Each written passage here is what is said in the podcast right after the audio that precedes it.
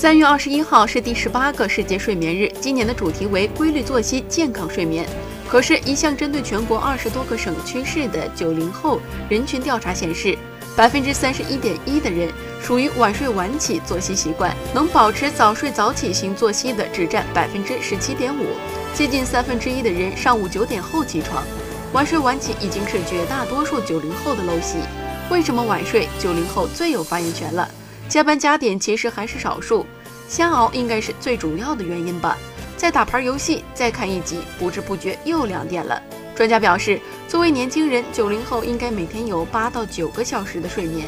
然而，被调查的九零后睡眠时间平均为七点五小时，低于健康睡眠时间。